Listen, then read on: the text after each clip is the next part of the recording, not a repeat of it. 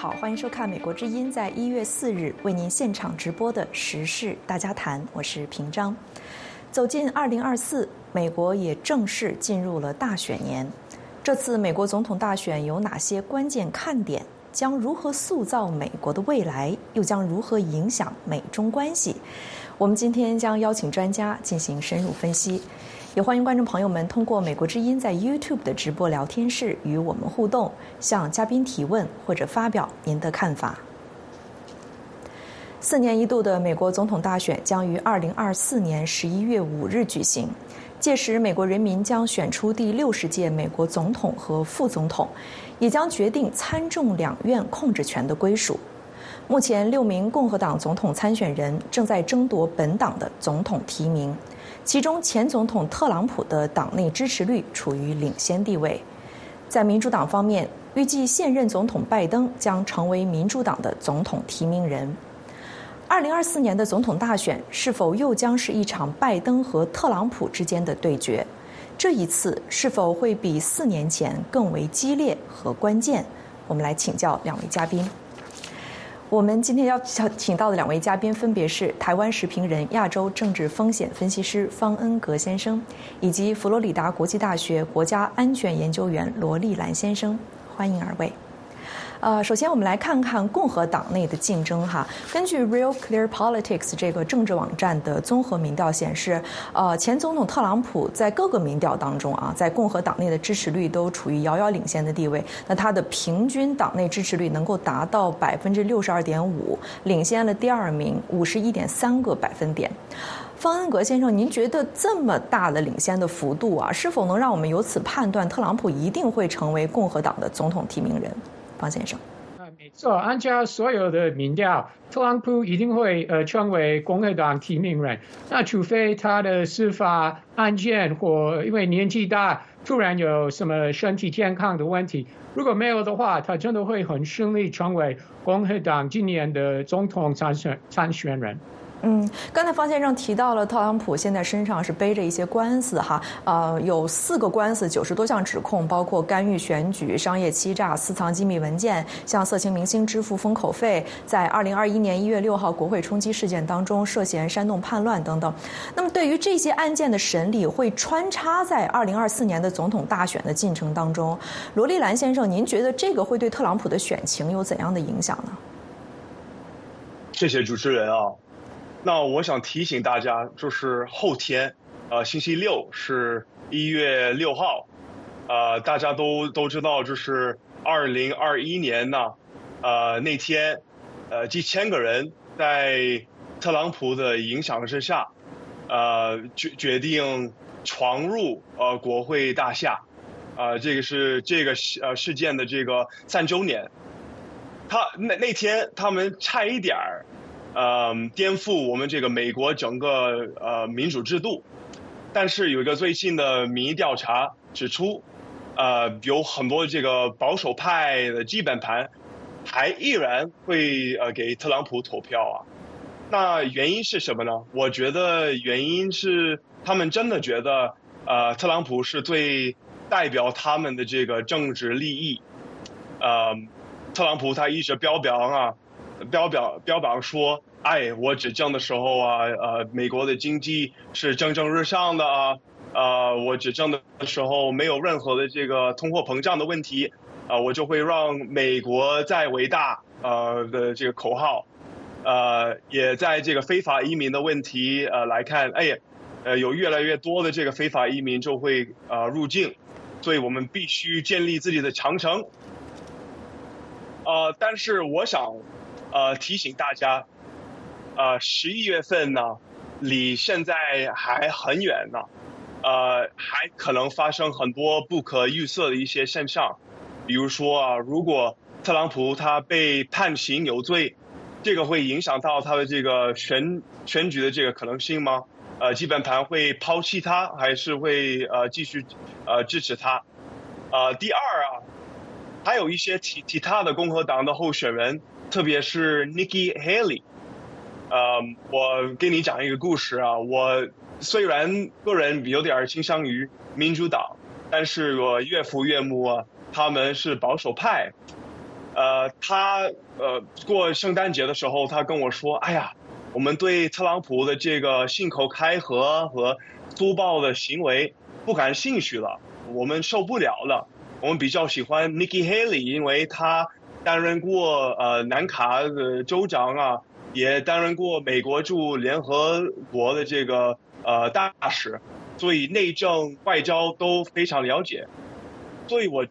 我们不一定知道他会呃成为这个呃共和党的这个候选人，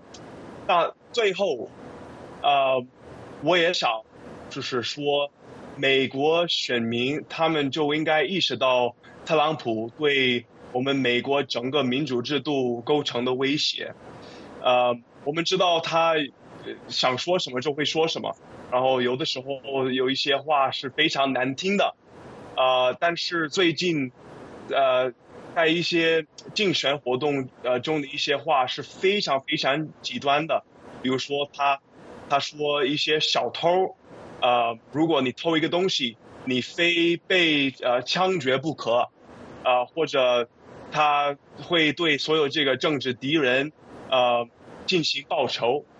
这些话啊不仅仅是难听啊，呃，而有点儿走上这个独裁者的方向走。所以我们真的应该呃担心他呃再次很想连任。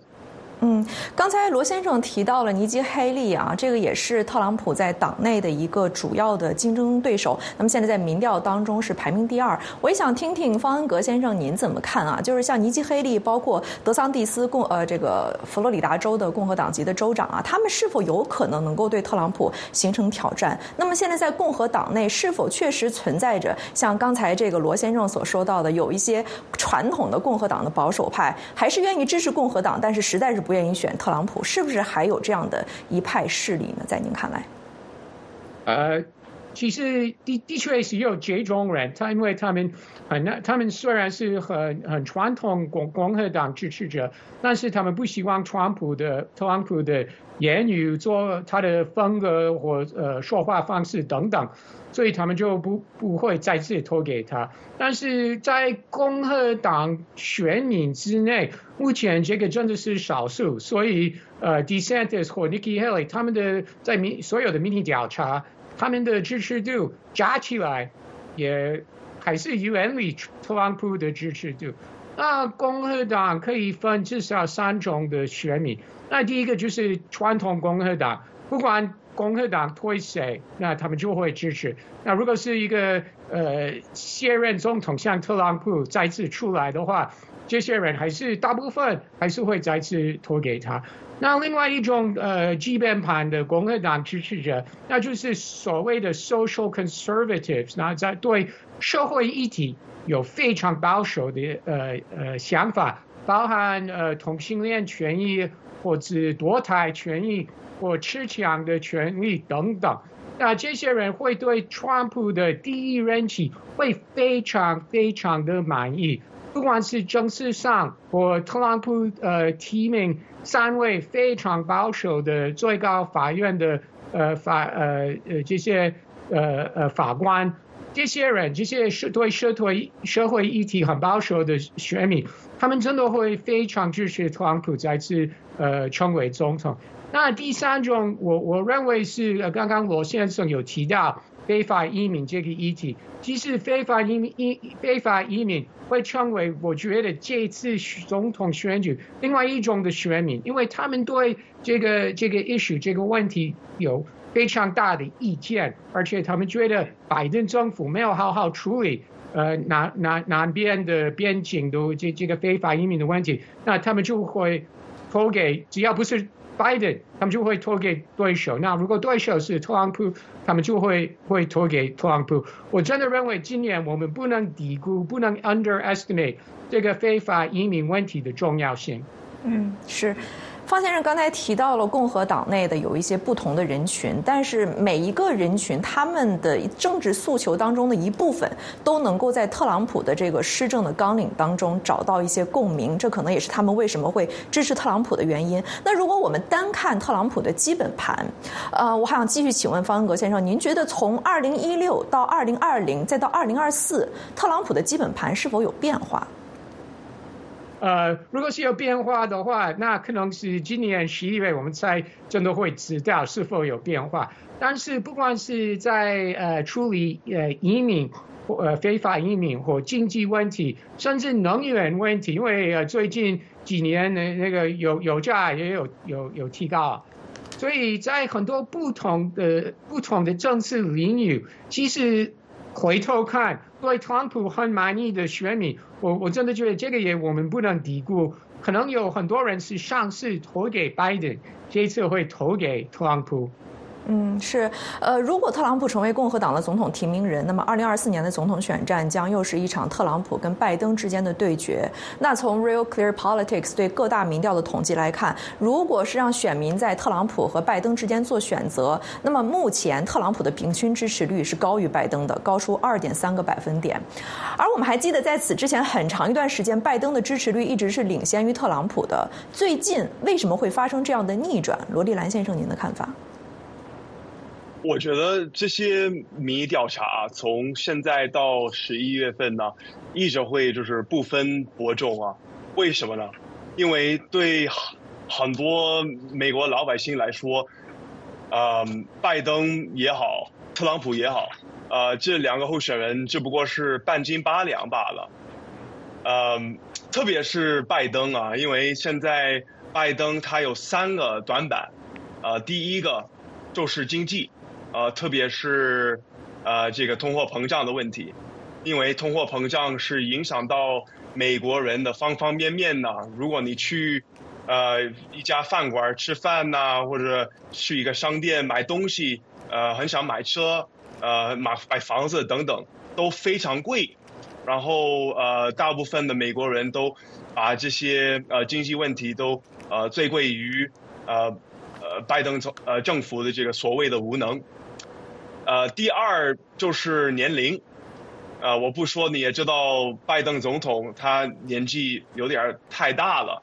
呃，我知道在中国的这个传统里面，呃，老年人是呃接受尊重的，啊，那你越老，这个意味着你越明智，是吧？三十而立，四十而不惑，五十而知天命等等，啊，但是对呃拜登来说，呃，近。呃，并不是呃呃这样的，他讲话的时候，呃，有的时候会气气哀哀的说话，他总会呃忘记一些事儿啊，呃，或者他有的时候也会发呆，所以这个都让很多美国人呃怀疑他的这个领导才能。然后第三是呃方律师呃刚刚提到的就是非法移民的问题，呃，去年。有两百五万多的这个呃非法移民是入境，然后如果你看这个美墨边境的一些画面，呃，你就会看人山人海，是吧？呃，也不仅仅影响到一些边境的小镇和城市，呃，也现在影响到呃民主党呃呃比较多和这个比较大的一些城市，比如说纽约。呃，芝加哥、呃，底特律啊，洛杉矶等等等等，呃，所以我觉得这这三个呃问题对呃拜登是一个非常大的这个挑战，但是我还觉得呃时间是有利于拜登总统，因为你看通货膨胀的增长率是慢慢的下降，呃，二零二一年百分之呃这个通货膨胀的增呃增长呃增加率。是百分之七，现在是百分之三，呃，还有这个美联储它正在考虑把全国的这个利率也下降，所以这个意味着呃物价也会下降，呃，还有呃老百姓的这个呃平均收入也提高了，所以这个意味着它的购买力也也也比较强，呃，而且你也可以说。呃，拜登的一些呃经济政策，比如说通胀削减法案和这个呃芯片法案，这个是历史性的产业呃呃政策，也也已经吸引了一些国呃美国国公司和一些跨国公司，把他们的供应链和他的工厂啊搬到美国来，呃，比如说台湾的台积电。决定在呃阿瑞 zona 州呃建立一个一个工厂，这个有利于美国的这个呃就就职率。是啊，刚才罗先生提到了拜登现在有三个短板啊，一个是通胀的问题，一个是他自身年龄的问题，还有一个是非法移民的问题。那我想请问方恩格先生，您觉得这三个议题是不是主导二零二四年总统大选的核心议题？除此之外，还有哪些议题会对选民的这个选择有非常重要的意义？那在这些议题上，时间是否确实是对拜登总统有利呢？方先生，您的看法？呃，时间不会不一定会拜登总统有有利。虽然我们离总统大选有十个月，但是按照过去三年的经验，那就是自从拜登呃三年前一月二十日上任之后，我们看得出看得很明显，不管是他本人或他的团队，他们真的有一个沟通的问题。什么意思呢？就是他们很难说服呃很多选民或美国人。他们真的在做事情，或者他们是往前走，或者真的有对的或有好的结果。我我就一个简单的例子，失业率呃算相当低了，但是很多选民还是会认为拜登在呃呃经济方面做的非常差了。所以这是他的团队真的有，他们真的是没有说服美国人，他们的好处在哪里？这个执政团队的好处。在哪里？这个一直以来是是一个问题，所以呃，不管是我们刚刚提到几次，已经几次是这个非法移民的问题，一定会成为这次选举很重要的议题。通货膨胀也会，呃，还有医疗的费用，这个在很多选举是一个一个很热门的议题。那另外一个议题是治安，那很多人认为，尤其是在大城市。呃，治安非常非常差。我相信观众朋友应该知道，最近三年有很多相关新闻，不管是旧金山或其他的大城市，一直一直有这个治安问题的新闻。虽然按照很多统计，其实治安没有那么差，但是拜登团队他们真的是没有没有能力，这这个而且这个没有能力说服美国人，他们真的在处理这个问题。所以所以呃。沟通问题是他们自己要反省，他们不能责怪共和党或责怪媒体，不是呃没有说实话之类的一些恐呃恐呃指控。沟通问题是拜登团队自己的很大的问题。我相信在将来十个月，这个沟通问题可能会伤害自己。如果他们不改善的话，那川普。可能会会顺利当选下一届总统。嗯，二位刚刚都没有提到俄乌以哈两场战争对于这次美国总统大选的影响，所以我想继续来请教方先生，是不是说明这个现在国外的这个议题或者国际议题，并不是这次美国总统大选当中的一个核心议题？那我有看到分析说，拜登政府在俄乌以哈两场战场当中的表现啊，其实导致了他的基本盘的分化，这个也是他的这个民调下滑的一个主要原因。您。您怎么看呢，方先生？一般的美国总统选举通常是国内政治、内政的问题为主，不是一个外交政治或外交事件的选举。呃，如果我们看过去三十四十年，大部分的总统选举是以内政问题为主。那或许二零零四年是比较特别，因为那个时候美国是在伊拉克跟呃阿富汗正在打仗。但是大部分的时候，选举的确是内政为主的选举。呃，但是的确最最近呃三个月有很多相关新闻，就是年轻的进步派选民，他们对拜登支持以色列，而且是无条件的支持以色列。有一些年轻进步派的选民，他们对拜登因为这个这个美国政策有对拜登有点不满意，但是这些选民也不可能会投给呃特朗普。嗯，是，呃，我想请问一下罗先生，您在这个上怎么看？就是这些对于拜登总统不满意的这些年轻的进步派的选民，他也不可能无论如何也不可能会选择特朗普。您是否同意这样的一种分析？我完全同意这个方律师这这个说法，就是一般来说，呃，外交方面或者呃对外呃国际方面不不会那么影响到这个呃内政。嗯，除非，呃，有一些政治政治家啊，呃，比如说共和党，就会把一一个国际问题和呃国内的问题连在一起。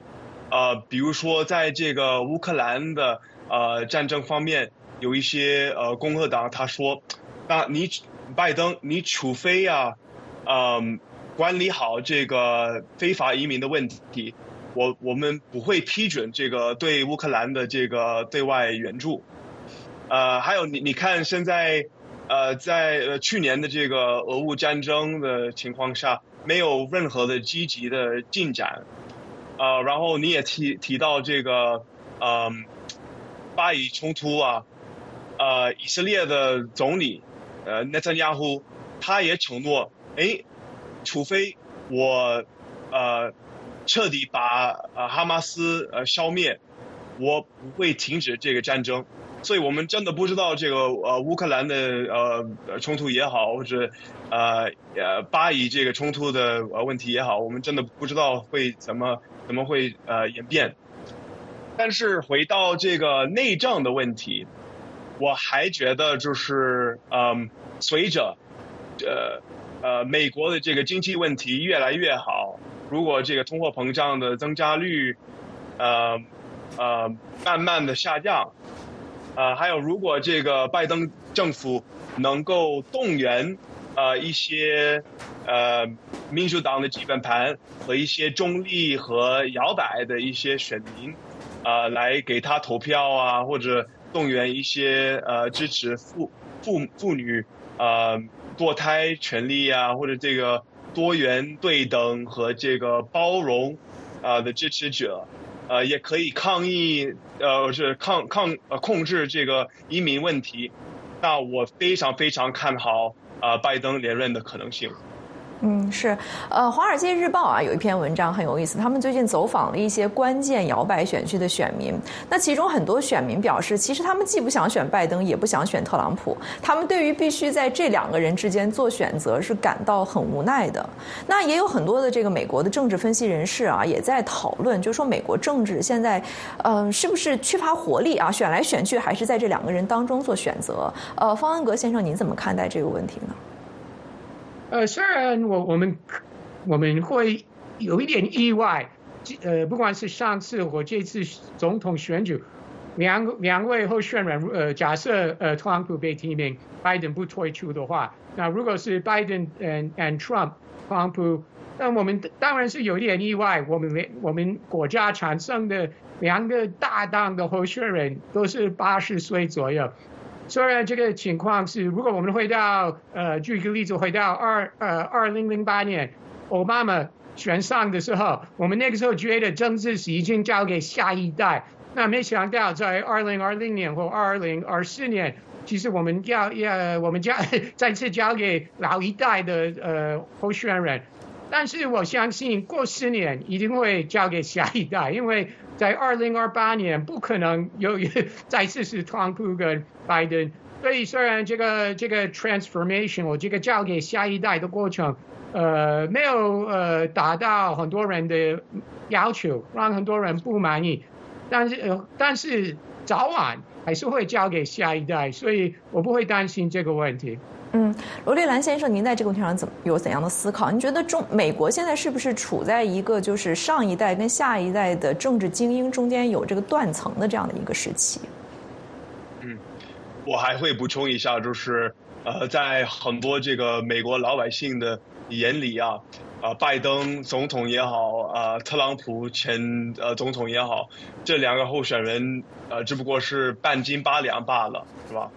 呃，还有很多美国年轻人呢，呃，我的这个年代和更年轻的年代，呃，他们觉得，那美国难道是一个地大物博的国家呢？从硅谷到呃华尔街有那么多优秀的呃天才是吧？那为什么两个政党还没有机会选择呃一个比较年轻，一个比较呃？我破呃活力的这个呃候选人，而选择这两个老头儿，啊，这个让很多人匪夷所思啊，嗯，但是我还我我还看好这个拜登的这个连任的可能性啊，因为我我就会用一个美国呃历史的这个例子来来做一个比喻。呃，如果我们回到一九呃四八年的时候啊，那个时候是杜鲁门呃担任总统，那个时候很多批评者都说啊，杜鲁门啊，你太老了。你的这个经济呃走下坡路啊，呃一一点领导才能都没有啊，呃然后也有很多这个呃专家和政呃甚至一些呃报纸已已经觉得他肯定会输给他的对手 Dewey，呃他的上他呃到什么程度啊？就是呃选举还没开始，有一个报纸啊出版了。呃呃一一一个文章，然后头条说，呃杜鲁门已经输给杜威，但是并没有发生，呃呃杜鲁门他卷土重来了，所以我觉得正如呃一九四四八年那样的这个杜鲁门啊卷土重来，我觉得拜登也会这样的呃卷土重重来。嗯，是。那我们整体上再来看一下二零二四年总统大选的意义。那其实每一年的这个总统大选的时候呢，大家都会给它贴上一下标签啊，说这是比如说美国的一次路线的选择呀，或者说我们这次是事关民主制度存亡的一次选择哈。二零二四年的大总统大选有什么不一样吗？方先生，您的看法？没有，你刚刚呃形容呃有提到呃部分的人对对呃总统选举会有什么样的看法？我我我也很同意，因为我观察很多民主国家的总统选举选举，每次有总统选举，一定会有人说这是你一辈子最重要的选举，呃，这个是民主社会的常态。这我我今天这人在台湾，我们下个礼拜也要投给总统，已经有很多很多人说这这次选举是你一辈子最重要的选举，呃，但是我相信如果这次选呃共和党。那不能排除下次选民主党。如果这次呃，按照罗先生说的说的，拜登还是顺利的连任成功，那很有可能二零二八年会政党问题给共和党呃一个机会。这个真的是民主社会的常态，呃，政党问题也是一个一个一个常态。是，呃，罗先生您怎么看？您觉得二零二四年的美国总统大选会对于美国民众以及全球民众对民主的信心产生怎样的影响？我觉得会产生一个非常大的呃影响啊！我我会呃再说一遍，就是呃特朗普他嗯并不是一个一个传统的政治家，是吧？啊，我我他呃第一次呃呃在白白宫的时候，我们非常清楚的看到了，是吧？他呃信口开河，呃他他有是一个非常粗暴的呃行为。他得罪了所有的这些呃盟友啊，然后跟也一直跟中国对着干，嗯，所以，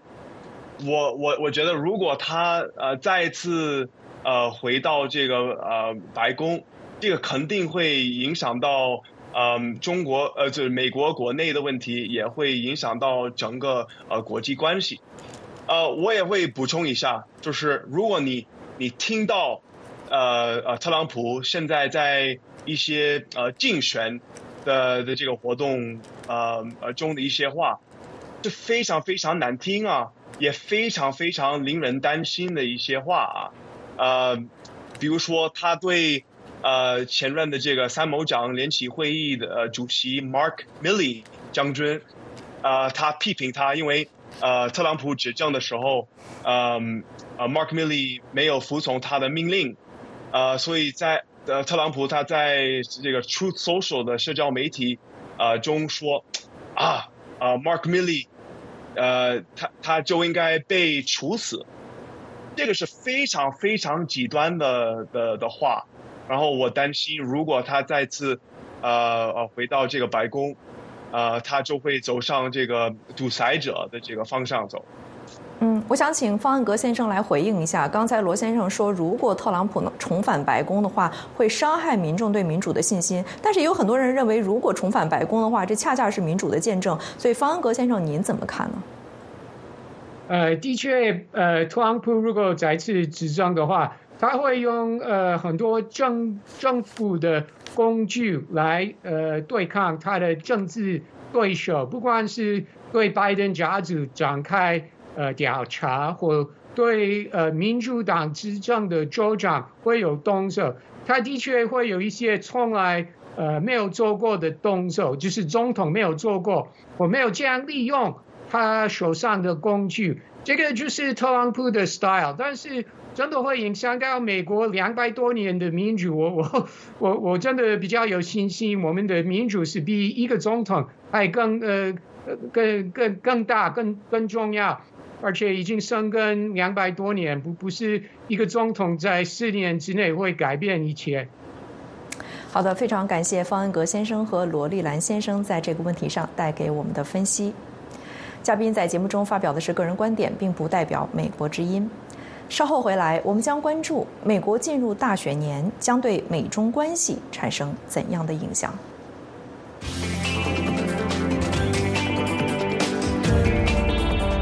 在变化的时代，世界似乎充满不确定性。我们所闻并不反映我们所见。我们寻求事实真相。当我们只被告知故事的局部时，我们失去了信任。在危机时刻，我们的梦想、希望和期盼明天更美好的祝愿，赖于新闻自由。在美国之音，我们为您带来的报道，是人们冒险去观阅的。我们把世界连接在一起，并伴以事实真相。在美国之音，我们向您展示完整故事。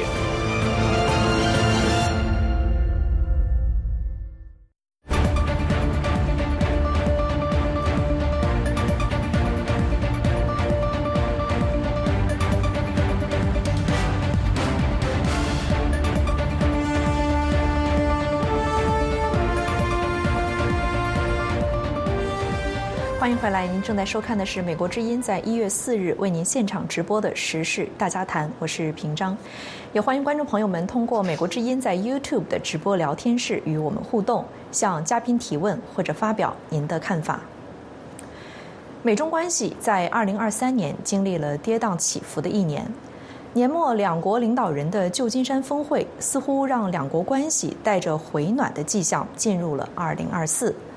而二零二四年是美国的大选年，美国政治的风云激荡会如何搅动本就敏感脆弱的美中关系？我们来请教两位嘉宾。我们今天邀请到的两位嘉宾分别是台湾时评人、亚洲政治风险分析师方恩格先生，以及佛罗里达国际大学国家安全研究员罗丽兰先生。再次欢迎二位。首先，我想来请教罗先生哈。由于美国社会当前在中国问题上其实是有某种共识的，所以恐怕任何一个总统候选人都会在竞选期间要表达一些对华强硬的措辞。但是在措辞之下，您觉得几位主要的总统候选人啊，在对华政策上有没有真正的区别？啊，我不说你也知道，就是呃，民主党和共和党在很多的这个。呃，方面有一些不同的看法啊，然后现在他们双方的这个关系是剑拔弩张的，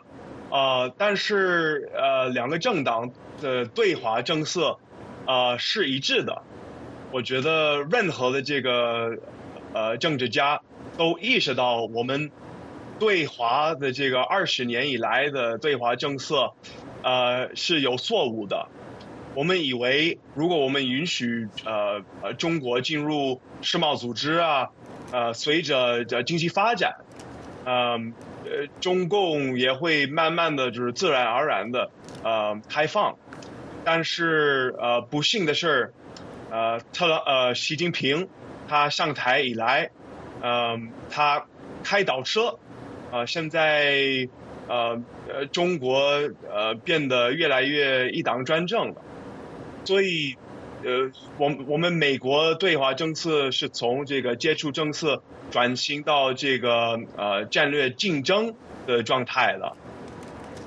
但是呃，我个人觉得啊，呃，拜登和特朗普的这个对华政策是截然不同的。我为什么是这么说呢？因为呃，拜登他上台的时候，他一直强调我很想管理好这个美中关系。然后尽可能避免任何的这个擦枪走火的可能性，因为如果有呃这个美中冲突，这个可能影响到呃全全世界是吧？整个呃呃呃国际经济等等。呃，所以他他现在呃建立了一些护栏是吧？嗯，然后虽然去年二月份。呃呃，有有这个间谍气球呃这个事件，呃呃导致美中关系就是对呃美中关系泼冷水，啊，但是呃去年十月份在呃 APEC 的旧金山的会议当中啊，习近平和呃拜登有这个机会会晤，然后他们决定在呃很多方面呃进行合作，呃比如说呃禁止来自中国。的这个芬太尼前提呃产品啊，就是送到呃墨西哥，然后一些墨西哥黑社会就会呃用这个芬太尼啊啊卖给美国人，啊呃也呃呃双方也恢复军事对话，呃也恢复人文交流啊，呃也一起在呃控制人工智能和气候变化啊等领域呃呃会进行合作，那。特朗普的这个对华政策是是完全不一样的，恰恰是相反的。呃，他执政的时候，他一直跟呃中国对着干，他开开了这个贸易战呢。然后现在呃在一些竞选的活动中，呃特朗普也承诺就会把所有的这个中中国的进口呃产品呃增加关税。呃，也也会考虑，呃，彻底撤销这个美中的呃正常呃经济关系。那呃，习近平和其他的这个中国官员也说，在呃中美关系当中，经济是我们的压舱石。那如果你把这个压舱石给破坏，那你真的不知道这个双方的呃关系会向什么方向走。也很可怕，嗯，但是也有很多分析认为啊，至少在关税的这个问题上，拜登政府其实也是延续了特朗普政府时期的做法，至少并没有取消特朗普时期加征的对华关税。所以，方恩格先生，您怎么看待这个问题？您觉得拜登和特朗普在中国问题上的战术打法和侧重点的不同到底在哪里呢？其实呃，不同的也也有，但是延续他的政策，呃，特朗普的政策也是有很多，尤其是在贸易方面或禁止出口一些高科技产品或呃相关设备，禁止出口到呃中国去，这也也是在特朗普执政的时候开始，制裁中国官员，不管是因为涉嫌香港政策或西藏、呃新疆等等。有人选等等的问题，制裁呃中国官员，这个也是特朗普呃做过的，那呃拜登具有延续。那拜登还是保持希望在某一些政事上，还是能够跟中国大陆合作，比如说呃气候变迁、环保相关议题，或者北韩相关问题。呃呃，拜登政府一直一直保持这个希望，还是不管。呃，中美关系在其他方面恶化了，但是还是希望在呃某一些议题上可以合作。但是到目前为止三年的时间，其实这个合作的成果不能说是完全没有，但是很少可以看得看看得到有一些呃很好的结果。那另另外呃，拜登政府他们虽然延续一些特朗普时代的对对华政策。但是呃，拜登比较不喜欢大的动作，所以他的动作算是比较小的动作。我举一个例子，在特朗普最后一年，他关闭呃中国驻美国 Houston 的这个呃呃领事馆，对不对？那拜登没有类似这么大的动作，我相信如果特朗普回来执政的话，可能很快再次关闭一个一个中国驻美的领事馆。嗯，是，呃，特朗普喜欢大的动作，拜登比较着力于小的动作。那罗丽兰先生，您觉得这两种不同的风格啊，北京是更忌惮哪一种？关于这一点，我听到有不同的声音。有人认为，像特朗普当初发起了贸易战，也是让北京非常措手不及，而且更关键的是，他带动了美国社会对华共识的大转向，这个是让北京非常被动的。所以，北京最大的噩梦是特朗普重返白宫。但是，也有人认为，北京其实在适应了特朗普的这个打法之后，会觉得特朗普的打。法法也不难化解，反而是拜登这种绵里藏针啊，又通过团结盟友的这种策略，带给中国更大的压力。我不知道罗先生您比较认同哪种观点呢？哎呀，这个问题你问的好啊！哎呀，我个人觉得啊，呃，中中方还会喜欢这个特朗普回到呃白宫啊？我为什么是这么说呢？呃，是因为。虽然呢，呃，特朗普执政的时候，呃，有这个贸易战，然后贸易战对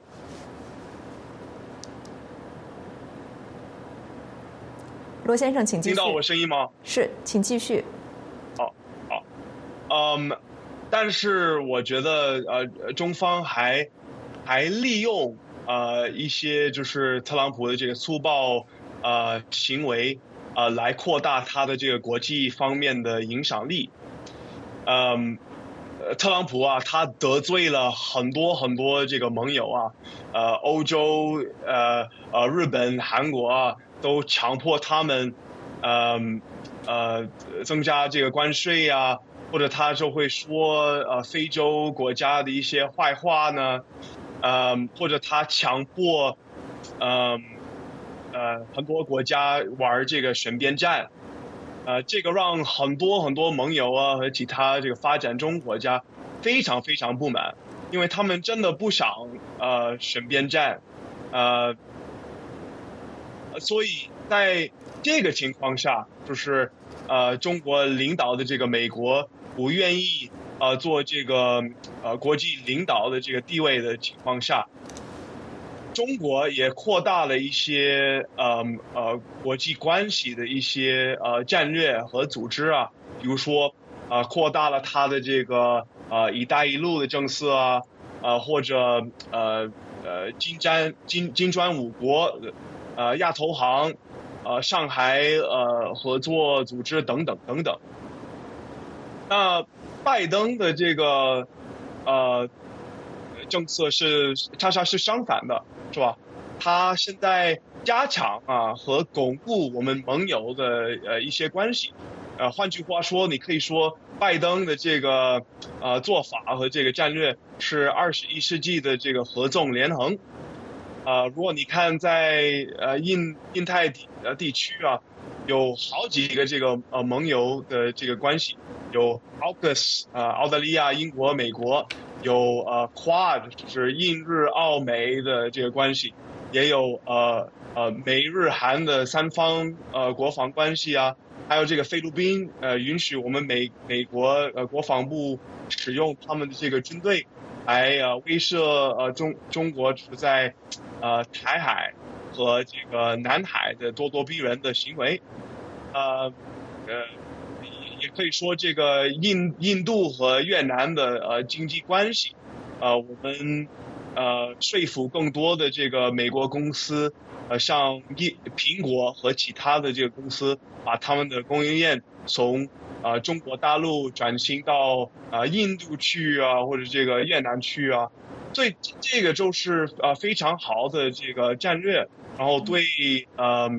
呃。中共的咄咄逼人的行为也也也不好。嗯，刚才罗先生说到，中国可能还是希望特朗普重返白宫，但是我也看到有一些中国的自己的专家说，最好还是拜登，因为如果拜登连任的话呢，他的对华政策至少还比较容易预测。那如果是特朗普重返白宫的话，中国是要面临更强的不可预测性。方安格先生，您是否认同这种观点？另外就是说，在中美关系上，可预测性对美国而言到底是优点还是缺点呢？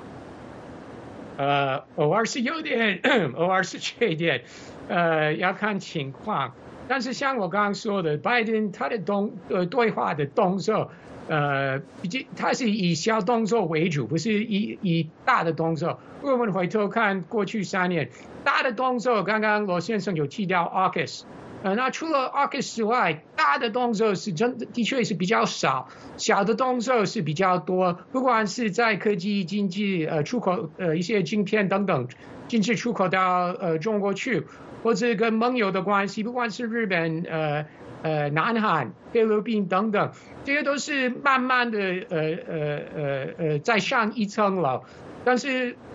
很难看得到有大的动作，所以中方知道，如果拜登连任成功的话，的确会有动作，但是都是一个过程，不是立刻会有大的动作。嗯，呃，《纽约时报》不久前发表了一篇文章啊，就谈俄罗斯和中国是否会干预二零二四年的美国大选。那文章引用美国情报机构的一份报告，就称，随着共和党反对资助乌克兰的呼声越来越高，莫斯科很有可能会在二零二四年尝试进行更多的干预。那这个话似乎是在暗示啊，俄罗斯是已经选好边了，倾向于这个共和党胜选。但是在谈到中国的时候，文章说，目前还不能确定中。国将支持哪一边？但中国领导人曾将二零二二年的也是中期选举啊，视为宣传美国模式充满混乱的机会。随着习近平主席加强对政治和经济的控制，中国领导人对能够扩大美国社会分裂的影响力活动更感兴趣。罗丽兰先生，您怎么看待这种分析啊？就是说，中国的兴趣是不是并不在于说帮助哪一方胜选，而是想要借助美国的大选来贬低美国的制度，同时增加美国内部的分裂？嗯，那首先我想就是补充一下，就是呃呃，方律师所说的就是呃，特朗普就会呃大步做大步走啊，然后呃拜登就会小步走。那但是有的时候啊，呃，治国若烹小鲜啊，就是有的时候你就应该需要呃呃做一些小步，啊，然后有一些小步的一些行动更有效。那对于这个呃中国呃会干预我们这个选举啊，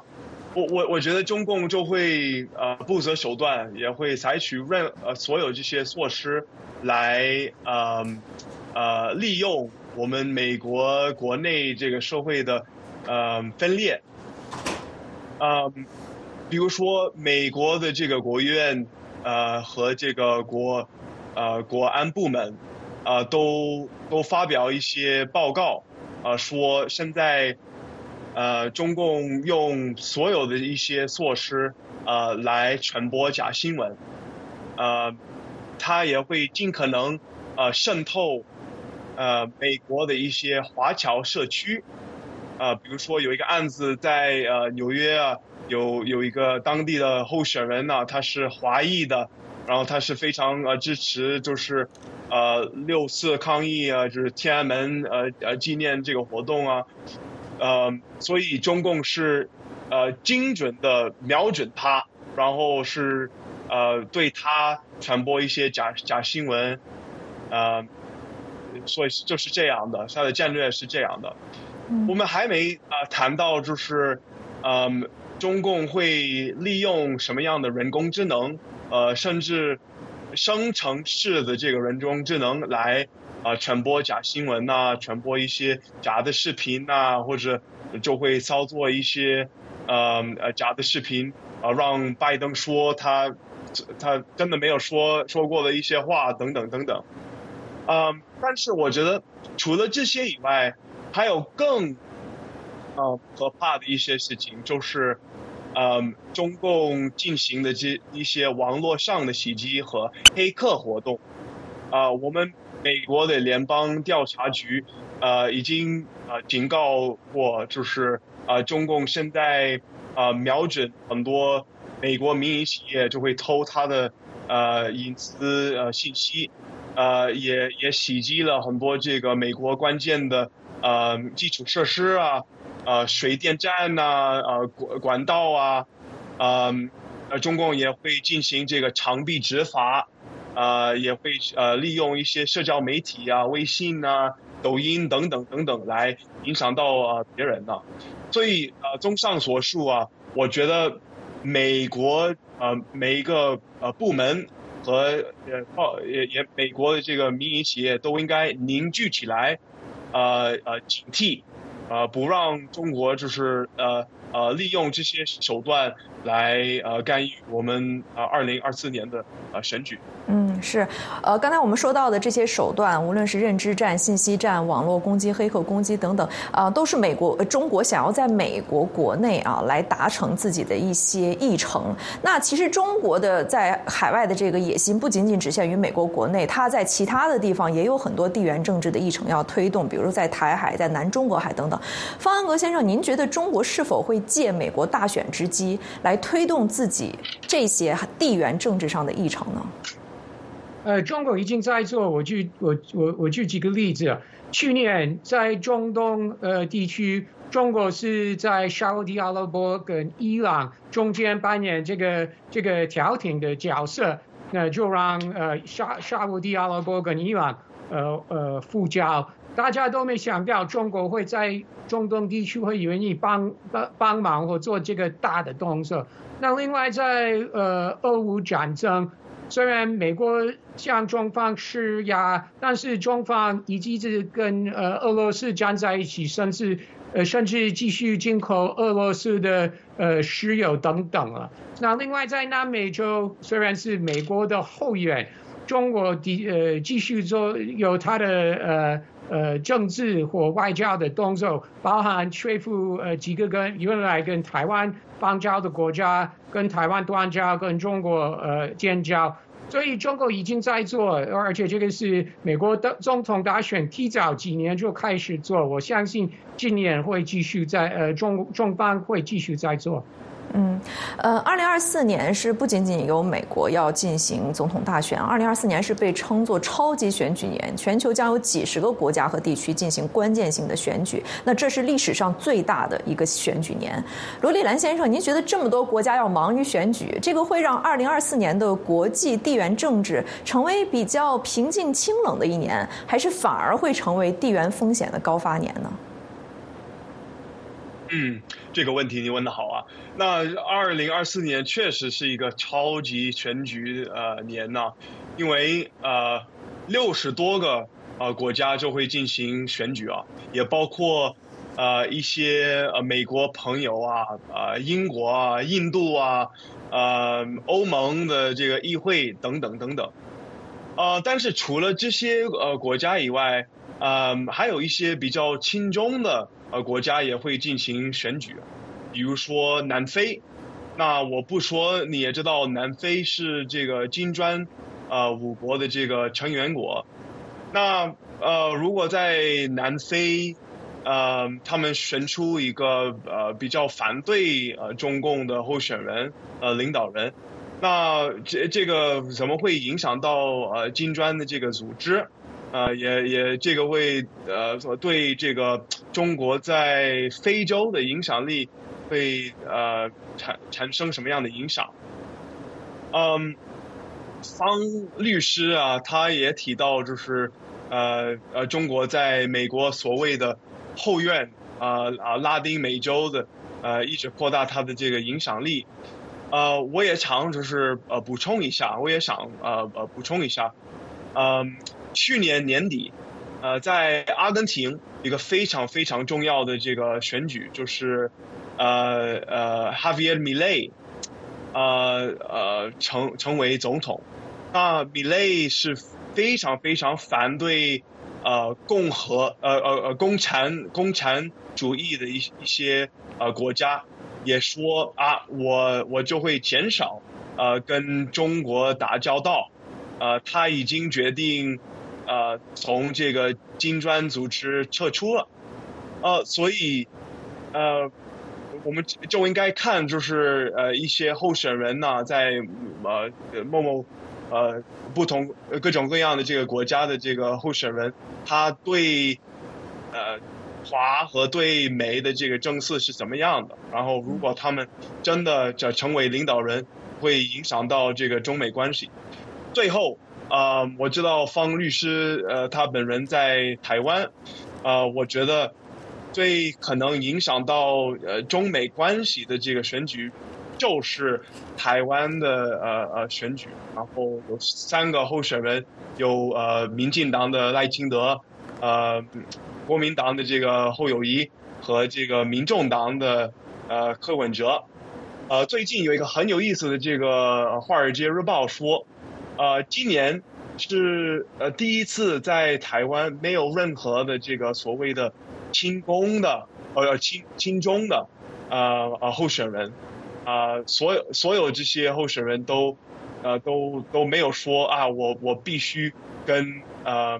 呃中共打交道，是吧？所以我觉得这个是反映，这个是反映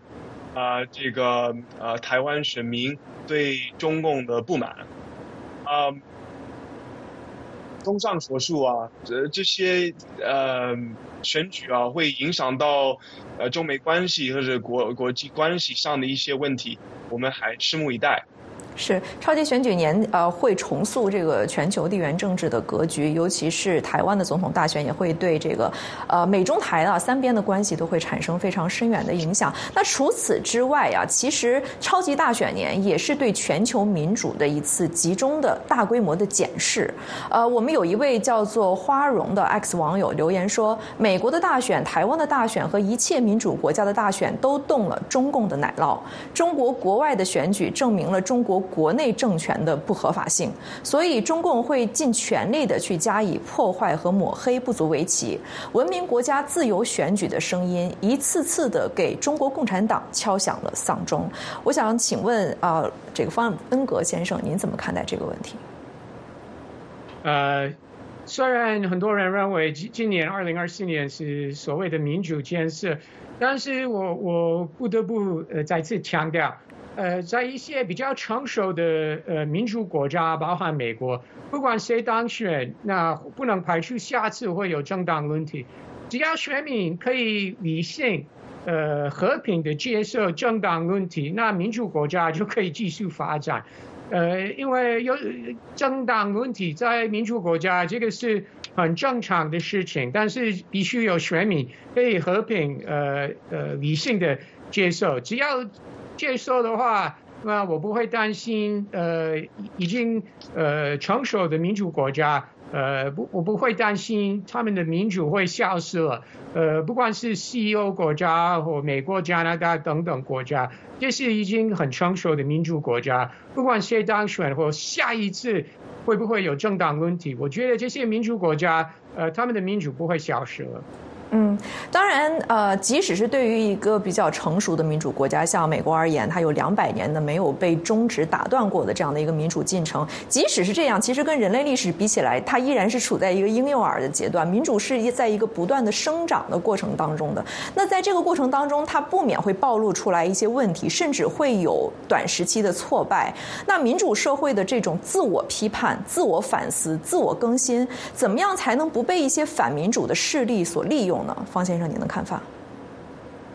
呃，这个是要依赖选民的智慧。因为英文有一句话：“You get the government you deserve。”就是你你会会有什么样的政执政团队，就是你应该会有的。那所以在民主国家，我觉得去投票是一个非常重要的事情。所以呃，投票率我觉得是很重要。但是我们也知道，包含在美国很多民主国家，投票率也没有很高。美国的确可以提高它的投投票率，这样对民主发展是非常重要的一个动作。嗯，好的，非常感谢方恩格先生和罗丽兰先生今天参加我们的节目。嘉宾在节目中发表的是个人观点，并不代表美国之音。明天的时事大家谈，我们将讨论杨林杨刘洋事件是否是点燃民愤的又一桶汽油，正义缺位成常态，中国国际形象还要不要？网友可以透过 X 在节目开始之前与我们互动。